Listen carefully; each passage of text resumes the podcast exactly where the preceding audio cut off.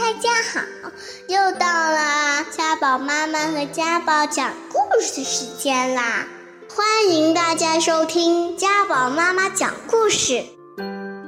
今天我要给大家讲个故事，故事的名字叫《金老爷买钟》。佩特·哈群斯文图，陈太阳翻译，明天出版社出版。一天，金老爷在阁楼里找到一只钟，钟站在那里，看起来真不错呀。怎么才能知道它准不准呢？他盘算着，于是他出去买了另一只钟，并且把钟放在了卧室里。三点整，金老爷说：“我得去看看阁楼里的那只钟，对不对？”他赶紧跑上楼，可是那只钟指上的时间却是三点零一分。我怎么知道哪只钟才是准的呢？他糊涂了。于是金老爷又出去买了另一只钟，并且将它放在厨房里。你说它怪不怪啊？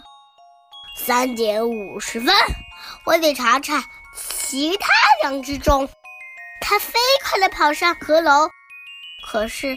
阁楼里的钟却指向三点五十二分。他跑下楼，来到卧室，卧室的钟却是三点五十三分。我还是不知道哪只钟是准确的。他只好出去再买了一只钟，并且将它放在了门厅里。四点二十分。接着，他飞快地来上阁楼，可是那只钟却指向了四点二十三分。他又飞快地下楼到厨房，可是那儿的钟指向了四点二十五分。他又飞快的来到卧室。但是卧室里的钟竟然是四点二十六分，这简直糟透了！金老爷没招了，所以金老爷只好去找钟表师傅帮忙。他问道：“我们厅里的钟是四点二十分，阁楼里的钟却是四点二十三分。”而厨房里的钟是四点二十五分，卧室里的钟四点二十六分，我不知道哪一个才是对的。嗯，于是钟表师傅决定到金老爷家去看看那些钟。门厅里的钟指向五点整，这只钟一点问题都没有。钟表师傅说。不信你看，厨房里的钟指向五点零一分，我没错吧？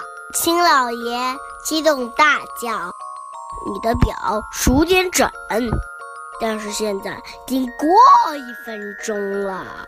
你看我的表。”钟表师傅说：“卧室里的钟指向五点零二分，百分之百正确呢。”钟表师傅肯定地说：“你看，阁楼里的钟指向五点零三分，这只钟也没问题。”钟表师傅看着自己的表说：“你看，这只表真是太妙了。”金老爷说。于是他立刻出门买了一只这样的表。自从他买了那只表以后啊，所有的钟都非常准确啦。好了好了，这个故事有意思吗？下个礼拜见。如果你还想听我们的更多的故事，欢迎大家关注微信订阅号“家宝妈妈讲故事”。我在那儿，我等着你哦。